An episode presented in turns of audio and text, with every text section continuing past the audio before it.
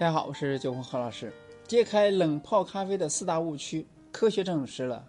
热泡咖啡更好。许多人认为冷泡咖啡的抗氧化物比热泡咖啡来得高，那么冷泡咖啡的咖啡因比热泡咖啡因要低，而以为冷泡咖啡的较有益健康。但近日有一份新的研究报告显示，科学实验已经证明前述的认知是错的。热咖啡比冷咖啡更多的抗氧化物，咖啡因也不见得比冷泡咖啡高。最近的一份刊登在呃《Report》研究杂志上证实，之前许多咖啡界或者说美食界对冷泡咖啡的观念，其实呢许多是一种误解。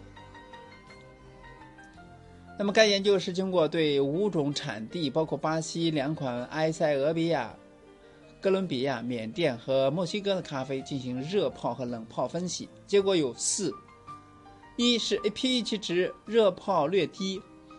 那么四款热泡的 pH 值啊都比冷泡低；第二是酸度热泡要高，那么热泡的可滴定酸都比冷泡要多；第三是咖啡绿原酸热泡高，经过分析了热泡咖啡呢含有较高的咖啡绿原酸。第四是抗氧化力，热泡高。经过分析了，热泡咖啡的抗氧化力呢明显比较高。其中的第三条和第四点呢，可以说是颠覆了一般人对于冷泡咖啡的认知。所以，热泡咖啡含有较多的咖啡绿原酸，此具有许多有机能性的抗氧化物，而抗氧化力也比较高。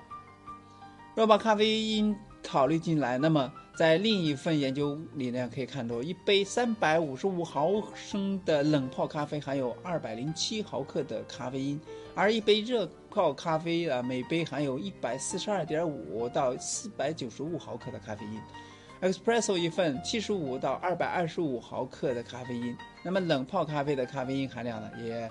只有落在中间值而已。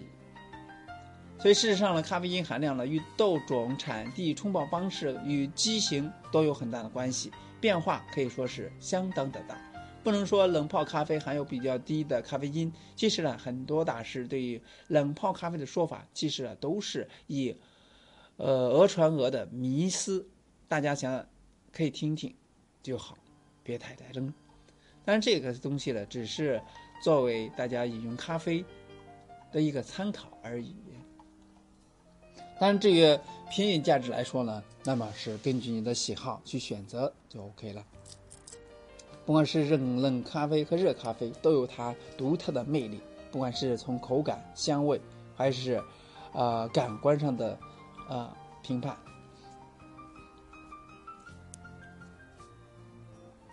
通过这些呢，只是给大家普及一些这个相关的一些知识，希望给大家做帮助。今天呢就到这里，我们下次再见。Música